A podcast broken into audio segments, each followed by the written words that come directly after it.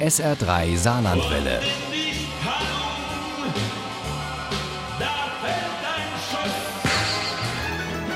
Der Krimi-Tipp.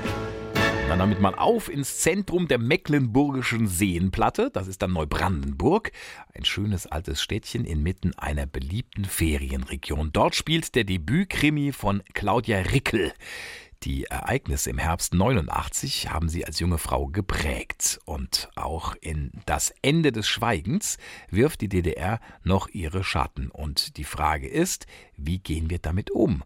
Uli Wagner stellt uns diesen Debütkrimi und seine Autorin vor.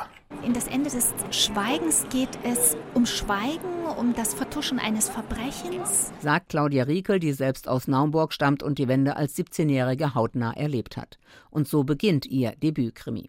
Die Journalistin Susanne Ludwig hat über ihre Scheidung ihren Job verloren und viele Nerven. Sie brauchte dringend eine Auszeit in einer anderen Umgebung und hat per Tausch ein Wochenendhaus in einer idyllischen Siedlung am Rand von Neubrandenburg gefunden. Und mein eigenes Wochenendhaus hat noch so ein bisschen DDR-Charme und mir kam auch dann relativ schnell die Idee, so ein DDR-Thema zu verwenden, auch weil ich natürlich aufgrund meiner eigenen Biografie besonders sensibel bin für solche Themen. Dass da auch Bonzen, die nur mit Druck ans Grundstück gekommen sind, ihre Häuser errichtet hatten, konnte Susanne Ludwig ja nicht wissen und erst recht nicht, dass sie mitten in dieser Idylle einen Toten findet ein ehemaliger Major der Nationalen Volksarmee, also der NVA. Und dieser Hans Konrad ist auch einer von denen, die während der Wende rasch zu Geld gekommen sind, zu sehr viel Geld. Mein Kommissar Michael Herzberg war zu DDR-Zeiten im Stasi-Knast Bautzen II inhaftiert.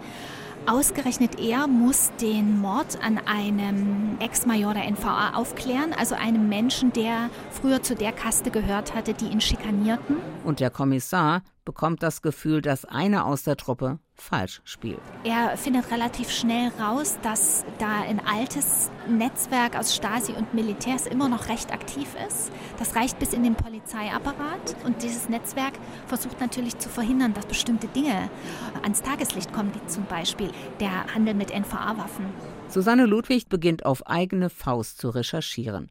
Sie ahnt nicht, welche Wunden diese Reise in die Vergangenheit auch bei ihr reißen wird.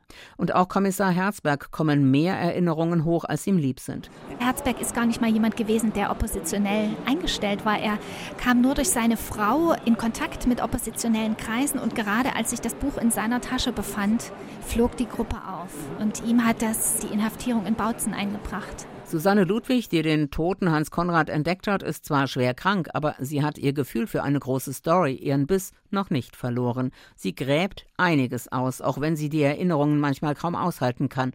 Ohne ihre Hinweise würden die Kommissare und vor allem Michael Herzberg noch lange im Dunkeln tappen. Es kommt ja ohnehin für ihn darauf an, herauszufinden, inwieweit seine Vergangenheit Macht über ihn hat, inwieweit er Dinge falsch bewertet hat. Also er muss sich fragen, ob die Art und Weise, wie er mit seiner Vergangenheit umgegangen ist, nämlich durch Verdrängen und Beschönigen, die richtige war. Und erst als es ihm gelingt, sich nochmal damit auseinanderzusetzen, kann er dann wirklich auch diesen Fall objektiv lösen. Das Ende des Schweigens von Claudia Riekel ist viel mehr als ein Krimi. Und obwohl es um Schikanen und Demütigungen geht, um Bautzen 2 und um Wendehälse, die immer auf die Füße fallen, ist dieser Krimi kein DDR-Roman. Die steht nur sinnbildlich für die Vergangenheit, für das, was wir gerne verdrängen, vergessen oder verschweigen bis es uns einholt. Dieser Krimi lebt von Gegensätzen, von Flashbacks und das Ende des Schweigens ist wie eine Befreiung. Ein gelungenes Debüt, ein spannender Lesestoff gerade in diesen Novembertagen. Ich freue mich schon auf den zweiten Herzberg-Krimi von Claudia Riekel. Ja, jetzt müssen wir erstmal den ersten lesen. Das Ende des Schweigens von Claudia Riekel ist bei Kindler erschienen. Das Taschenbuch hat 528 Seiten, kostet 14,99 Euro. Das E-Book gibt es für 12,99 Euro. Wenn Sie aufgepasst haben und ein bisschen Glück, dann können Sie diesen Krimi gewinnen im SR3 Krimi-Quiz in der nächsten Stunde. Und Uli hat den auch noch für Sie handsignieren lassen von der Autorin. Viel Glück! Ohne Krimi geht die Mimi nie ins Bett. Für Mimi und andere Krimi-Fans. SR3 Saarlandwelle. Hören, was ein Land fühlt.